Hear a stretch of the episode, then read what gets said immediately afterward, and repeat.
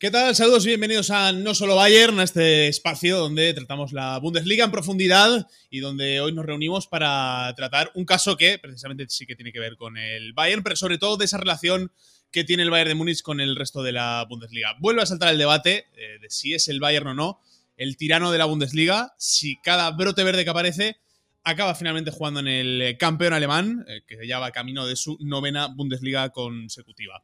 Dayo Tupamecano va a ser eh, jugador del Bayern de Múnich a partir del próximo verano. Precisamente jugador del equipo rival que, por cierto, eh, esta semana en Liga de Campeones nos ha dado pocos motivos para hablar más allá del Bayern. ¿eh? Parece que en competiciones europeas va a costar. cuando estamos grabando esto todavía no sabemos qué habrá hecho el Borussia Dortmund frente al Sevilla en un partido donde no parte como favorito.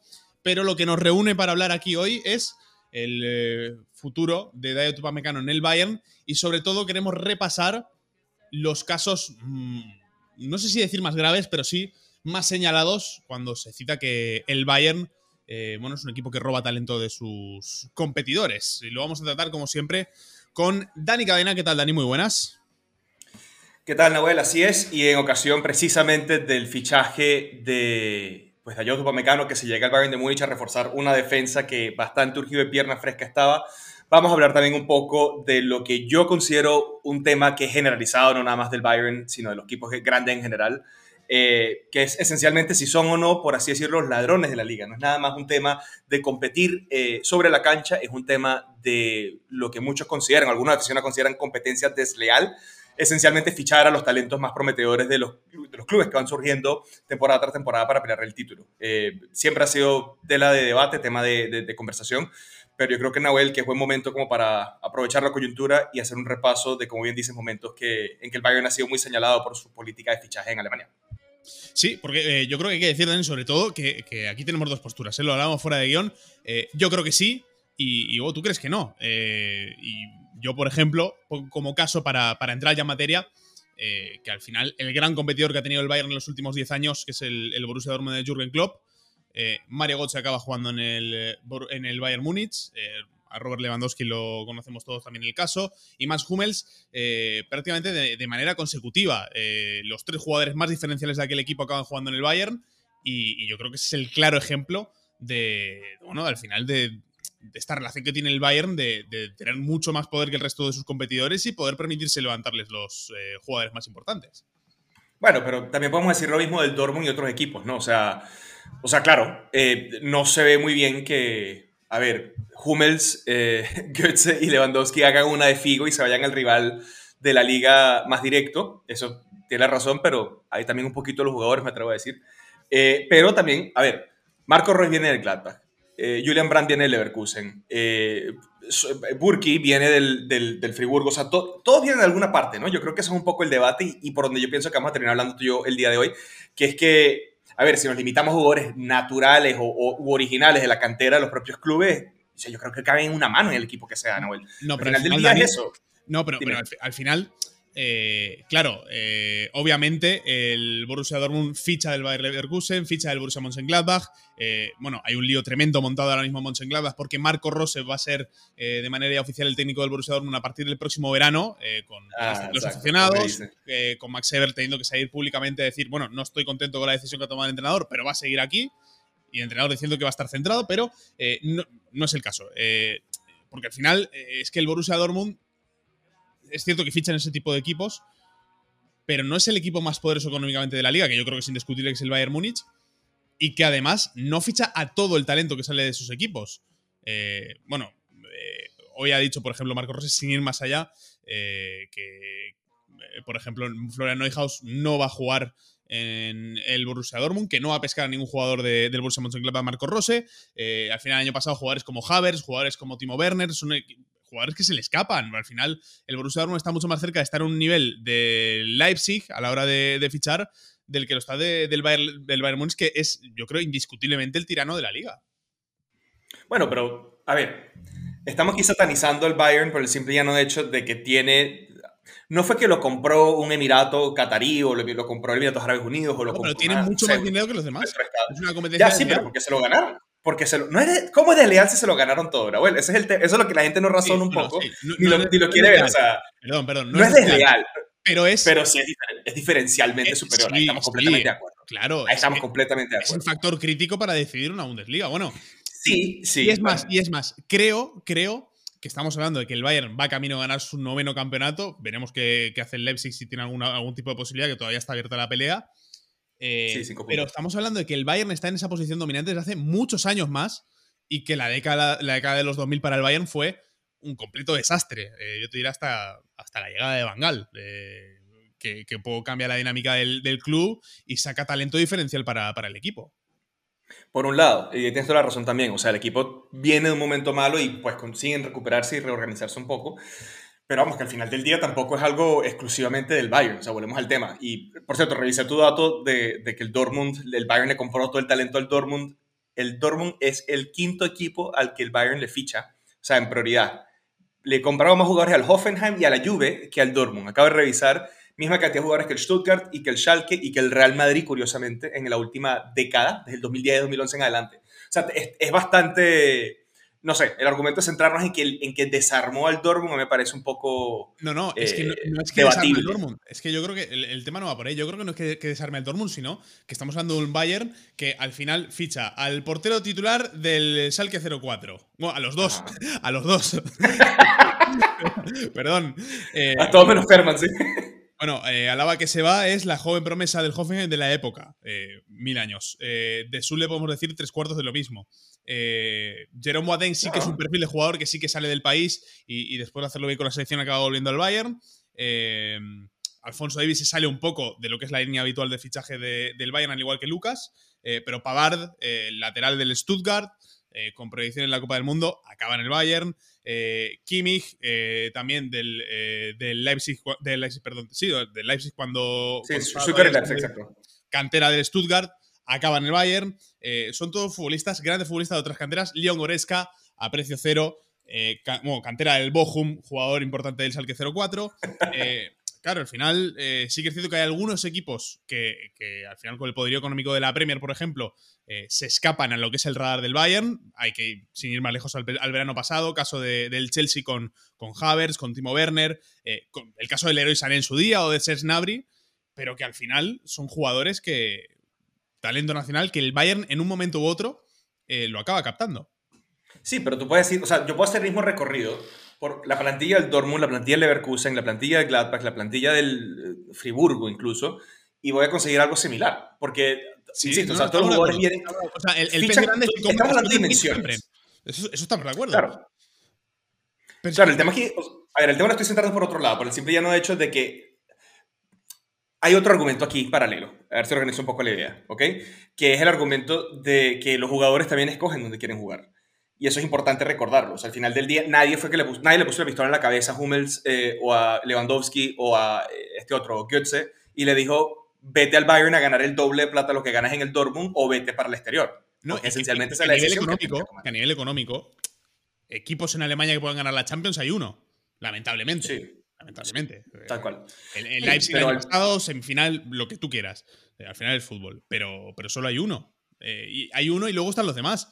Pero es que es que creo que la, la tendencia de Bundesliga es muy diferente, porque al final el Bayern tiene 30 títulos y el segundo que más tiene lleva 9. Es que la, diferencia es muy, muy grande. Es, es un ah, pero, de combatir. Sí, pero, o sea, pero, a, ver, yo, yo veo la discusión desde el otro punto de vista. O sea, yo veo también eso como una falta de consistencia de parte del resto de la Bundesliga. O sea, Dortmund ha tenido y ha hecho todo el dinero que ha querido. Todo el dinero que ha querido. Bremen ha hecho todo el dinero que ha querido.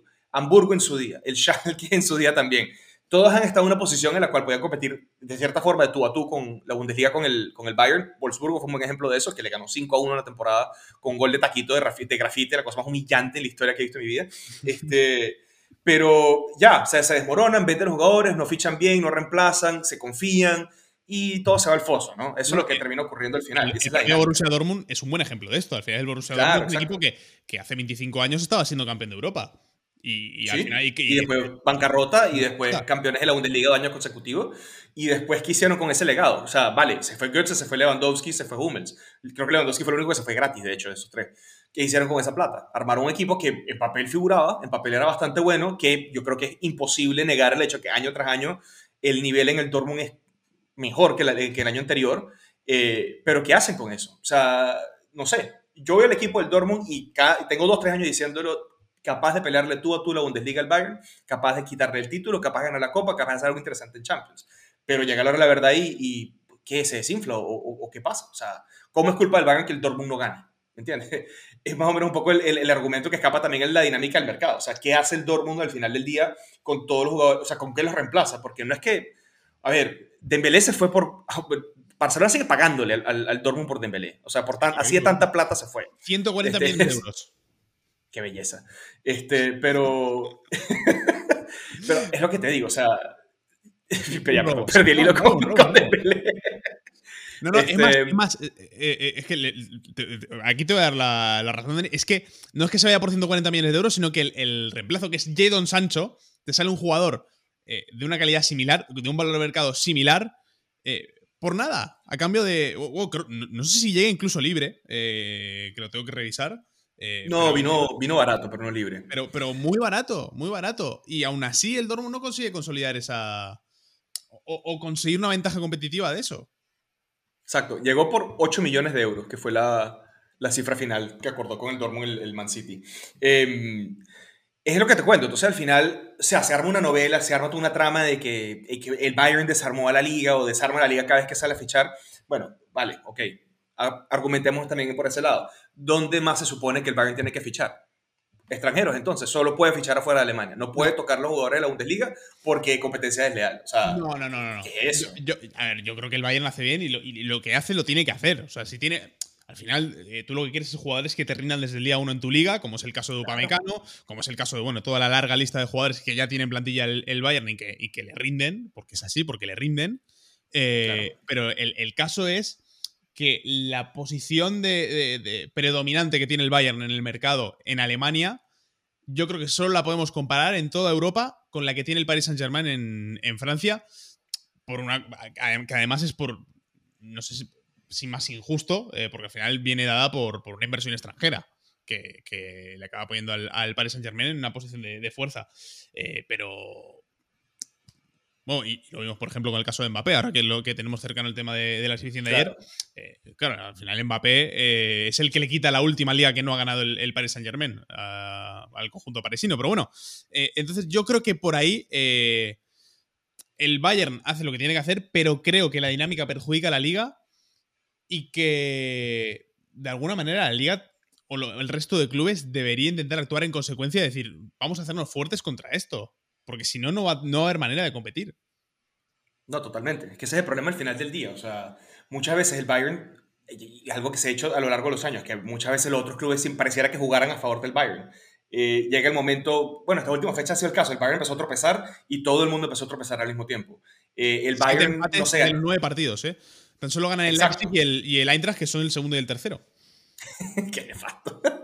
¿Cómo pasa eso? ¿Me entiendes? O sea, ¿cómo es posible que esa sea la, la, la, digamos, la condición con la cual las cosas se terminan dando y cojando en el, en el equipo, en la liga, mejor dicho? O sea, a ver, o sea, yo puedo entender el argumento, pero, o sea, también otras cosas, o sea, el, y volviendo un poco quizá a la, a la, política de fichaje de clubes como el Dortmund o como el, incluso el Leverkusen, que también es bastante activo en el mercado, no es culpa, o sea, fichan bien, no fichan malo, y no es culpa de ellos que muchos jugadores se quedan un poco en el camino o tienen altibajos o terminan siendo sumamente susceptibles a lesiones, porque también esa es una realidad. O sea, el, Dortmund, cuando compra a Roman Bürki, por ejemplo, para hablar de una figura bastante en la palestra ahorita por motivos buenos y malos, en cierta forma, eh, o sea, lo fichan como la gran promesa del arco de la Bundesliga, a pesar de ser suizo, desde el Friburgo, llega y no sé, ha empezado a cojar buenas temporadas, tiene muy buenos partidos, pero de repente se cae. Pero, pero yo, creo, que... yo creo que el, argumento no va por ahí. O sea, yo creo que el, el problema que existe en el mercado de la Bundesliga es que el Bayern hace su equipo y luego los demás actúan en consecuencia. El Bayern eh, dice, pues necesito un centrocampista, no sé qué, no sé cuántos. Eh, mira, está Florian Neuhaus, eh, que es de lo mejor que hay en la liga. este por aquí, que es el mejor que hay por allá. necesito un lateral derecho, me ficho a Pavard. claro, así es que es muy sencillo. Es que incluso, incluso, eh, el Bayern en el momento que dice necesito un delantero suplente, eh, me ficho al delantero titular del Hoffenheim, como pasó en el caso de, Sandro Wagner. O, necesito un portero suplente, me va a fichar a, a Sven Lundreich, en el caso del portero titular del Stuttgart. Eh, claro, entonces el Bayern hace su equipo y luego con las sobras los demás hacen lo que pueden.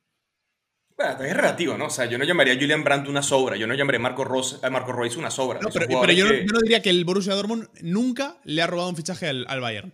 Jamás. Brandt, yo creo que es el ejemplo más claro. Royce es un buen ejemplo también de eso. O sea, son dos jugadores que el Bayern, verano tras verano, queremos al tipo, toda la prensa decía, van para el Bayern, van para el Bayern, y el Dortmund terminó quedándose de una forma u otra.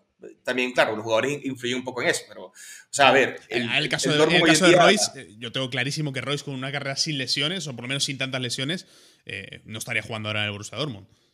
A pesar de que ahora el nivel es no bastante pobre. No sé, no sé, no sé. Pero, ok, estamos hablando de Royce. También se llevaron a Torgan Hazard del Borussia Mönchengladbach de la misma generación. se llevaron a nunca, nunca ha tenido nivel para jugar en el Bayern.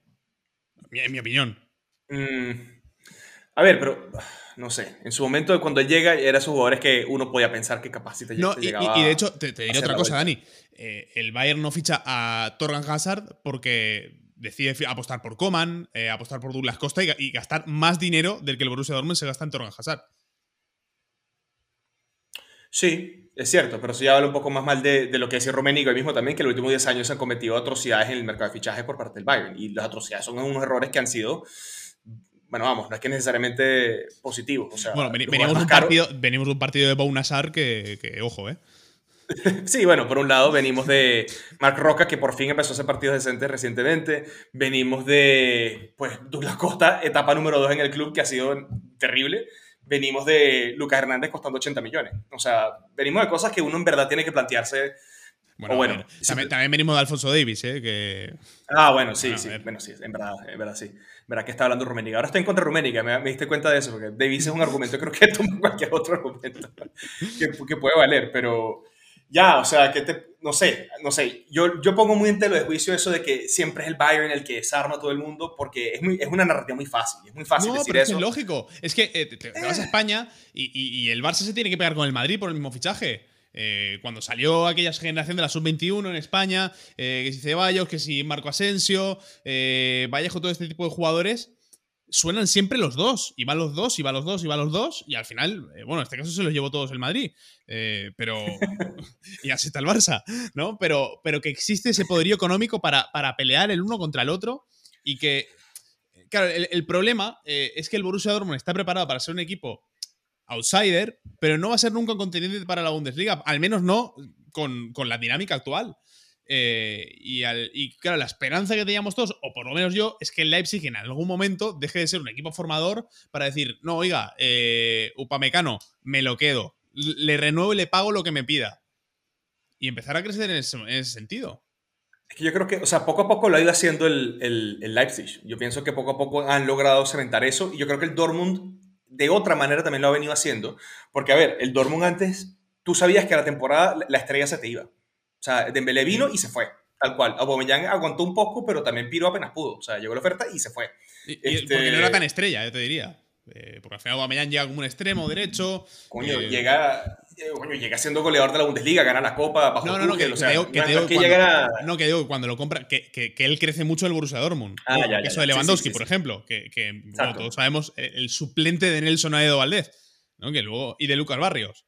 Y de Lucas Barrios, exacto. Que eran los delanteros, de, cierto, ¿verdad? Los delanteros del club inicial eran un paraguayo y... Claro, no, y él lo cuenta, eh, si, alguien no lo ha leído, en The Players Tribune, después de que le den el, el premio de Besta a Lewandowski, eh, hay un artículo del propio jugador eh, contando cómo él no jugaba y cómo en aquel entonces Jürgen Klopp le hace crecer. De hecho, la mitad del artículo va dedicado a Jürgen Klopp. Eh, que, bueno, que yo creo que es el. Creo, creo que en, el caso de los técnicos es igual en el último, en el único punto donde podemos decir, bueno, igual el Bayern no ha ido por ellos. También es cierto que ha ido por Pep Guardiola después de ser la, la máxima y Ancelotti.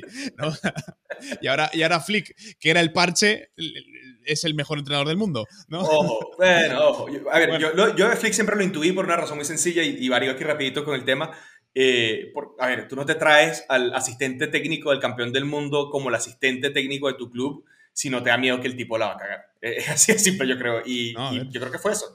El tipo llega a comienzo de temporada, de la segunda temporada de Kovac, sabía, a sabiendas de que Kovac lo estaba convenciendo y, y, pues dicho y hecho, ¿no? Al final del día pues se termina yendo con, con 4-1, 5-1 en contra y entra Hansi Flick y empieza esta dinámica que, bueno, ya todo el mundo conoce cómo termina, ¿no? Con seis títulos en una temporada. Pero volviendo un poco al asunto, eh, el tema de los técnicos un poco más complicado. Y lo otro que te quería comentar del mercado parte de otra premisa. que es que tú no necesitas 50 millones. A ver, Dortmund y Bayern no necesitan competir en condiciones iguales para fichar a ciertos jugadores. Si tú vas a fichar al Friburgo, los dos tienen el mismo capital necesario para poder ofrecerle algo decente al jugador del Friburgo.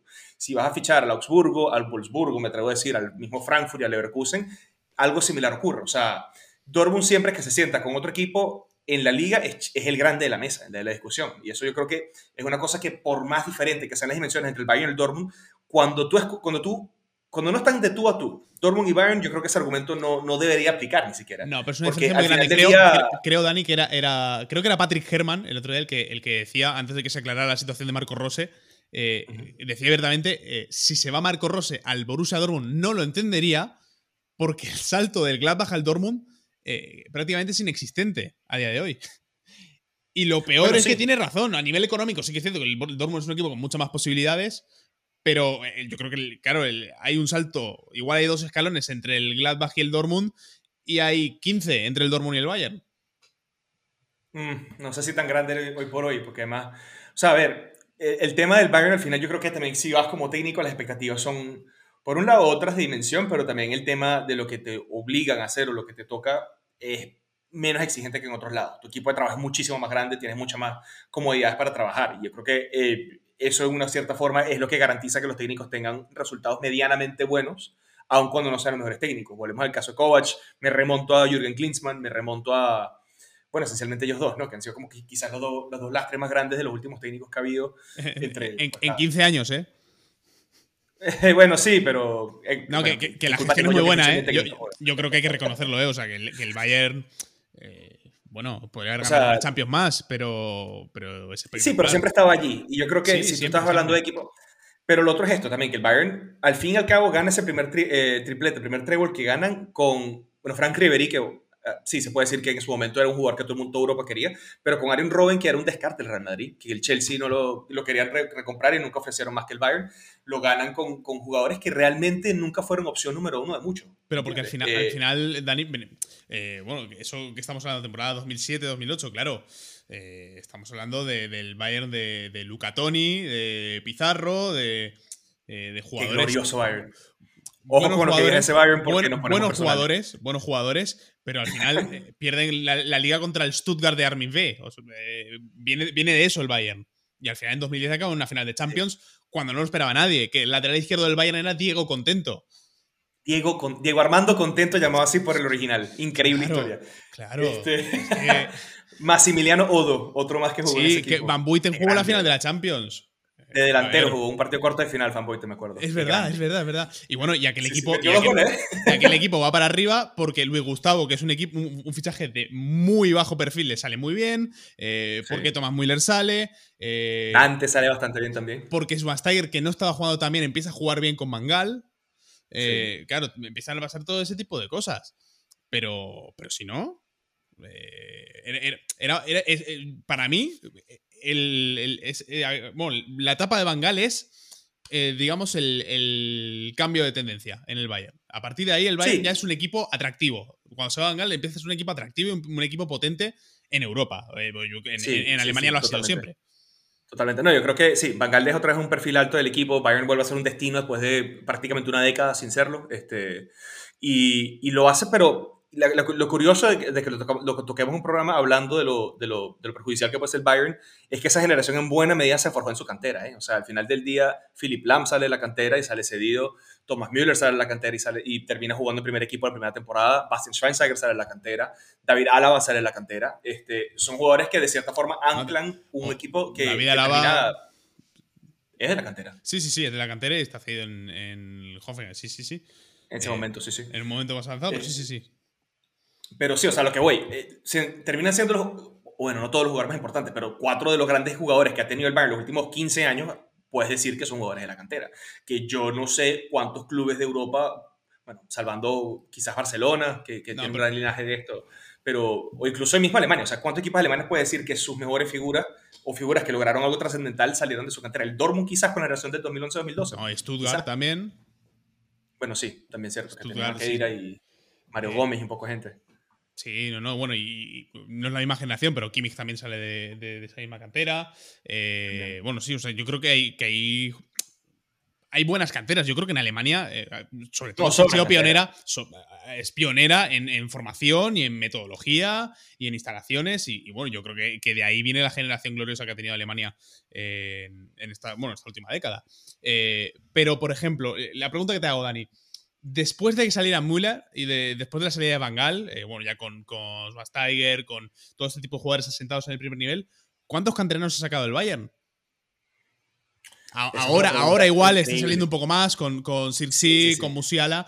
Pero es que el Bayern no es que no, que, no haya sacado canteranos para sí mismo, es que el Bayern tampoco daba canteranos para, de buen nivel para otros equipos. No, no, no. No, la cantera se olvidó. De hecho, uno de los grandes logros de la gestión, de la última gestión antes de la Libercan, la última de, de Uli Hoeneß y Rummenigge, fue que revivieron el sistema juvenil del Bayern. Hizo una inversión de 72 millones de euros en reacondicionar todos los campos de entrenamiento, toda la infraestructura, les dieron una academia absurda y pues está viendo los resultados. Otra vez un equipo que está peleando, pues obviamente divisiones inferiores, lo que tú quieras, pero lo que tú dices, ya van dos nombres que se asoman, ya sí sí se va. Claro, hasta, hace poco, Dani, si te acuerdas, el, Bayern no pasaba de la fase de grupos de la Youth League, era, la norma general.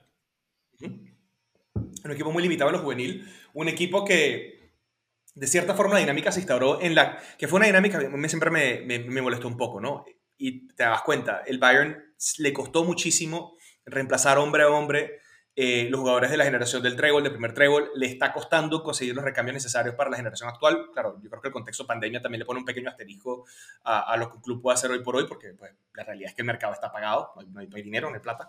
Eh, pero al mismo tiempo, o sea, es reflejo de que un equipo ha sido capaz de, darse cuenta que en el mercado no están las soluciones. O sea, por un lado están haciendo lo de, la cantera, por el otro sale el presidente de la junta directiva diciendo que en los últimos 10 años han habido errores fatales en la política de fichaje.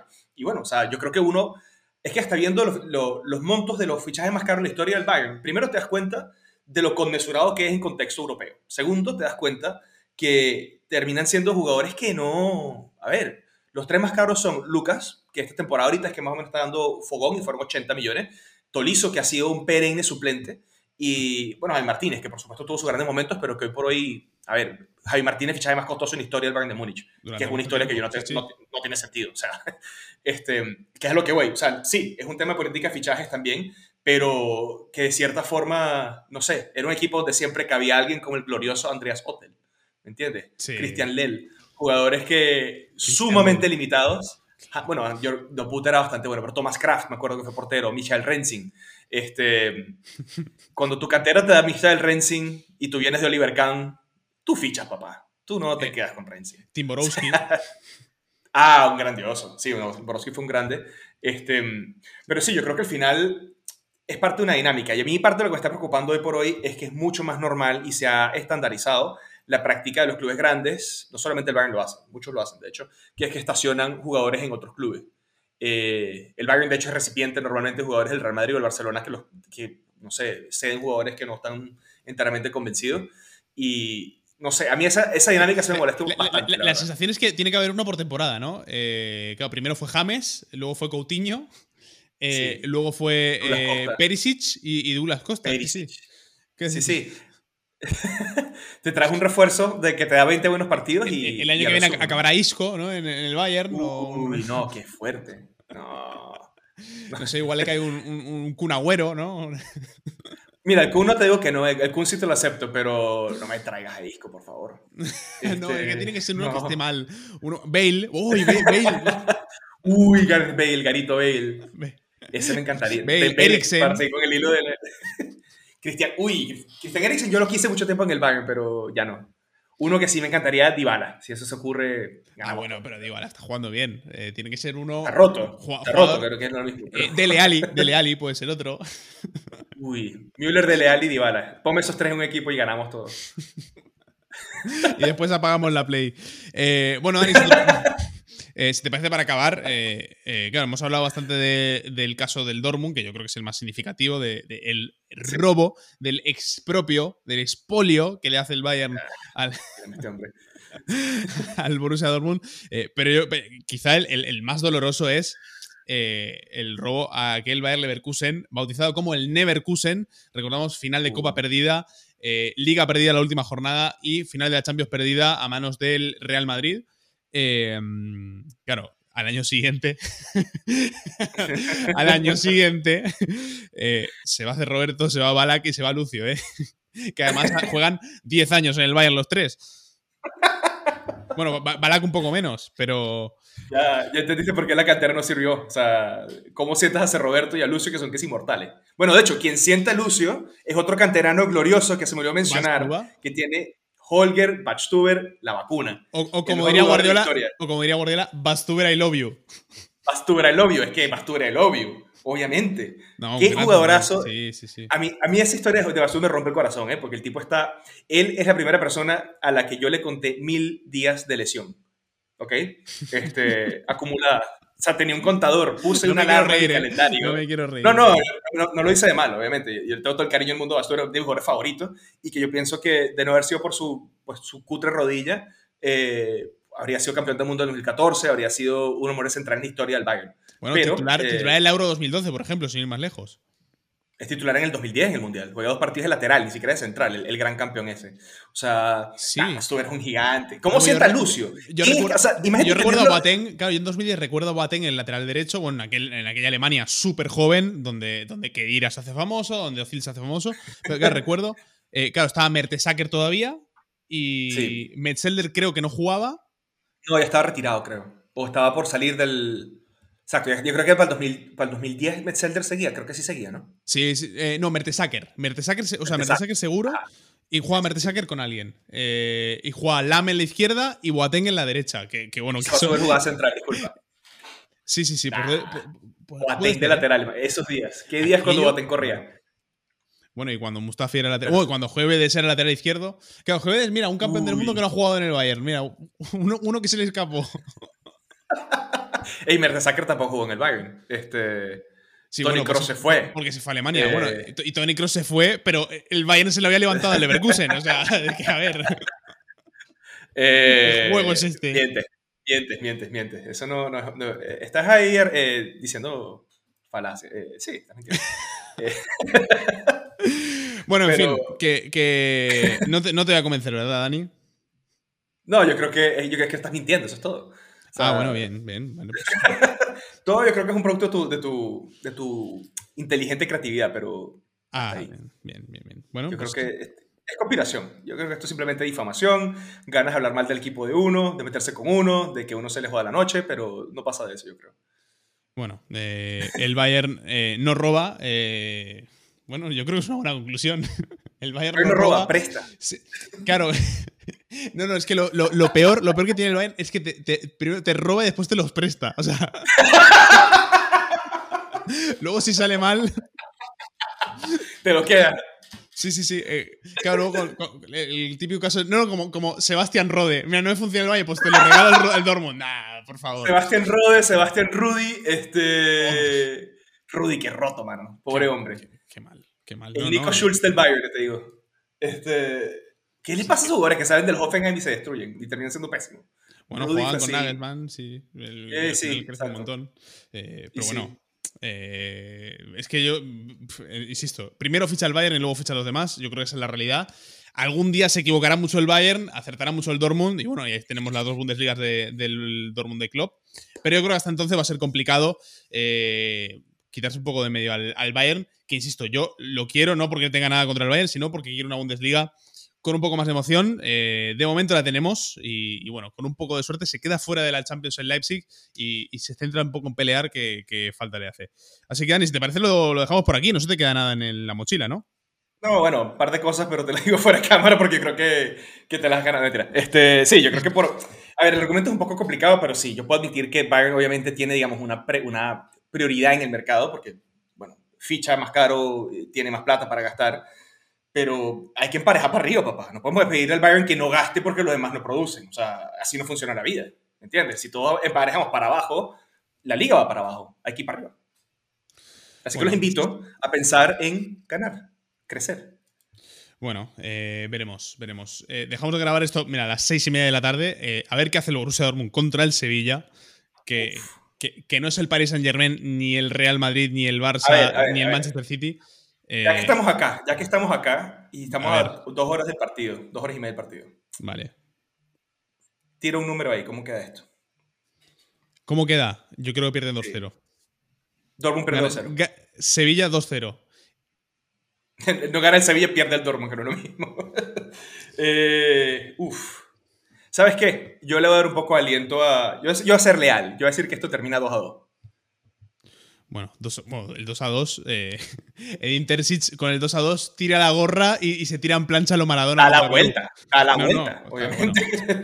Bueno. ya hablaremos del drama que supone para el Dortmund que Terzic se quede toda la temporada, ¿eh? pero bueno, eh, lo dejamos por aquí, Dani. Eh, lo vemos la semana que viene con más. Eh, nosotros esperamos, como siempre, ah, que por cierto no lo hemos comentado, en la remodelada y reestrenada web de mibundesliga.com con toda la información de, de Borussia Dortmund Sevilla o el Sevilla, eh, Sevilla Borussia Dortmund, mejor dicho, eh, todo lo que pase en la Europa League, todo lo que pase con los, equipos alemanes y por supuesto con la próxima jornada de Bundesliga, que tenemos un derby precioso el próximo sábado a las seis y media hora central eh, europea con ese Salque Dortmund. En definitiva, lo contaremos y nos centraremos un poquito más en el debate cada jueves, como siempre, aquí en No Solo Bayern. Un saludo. Chao, chao.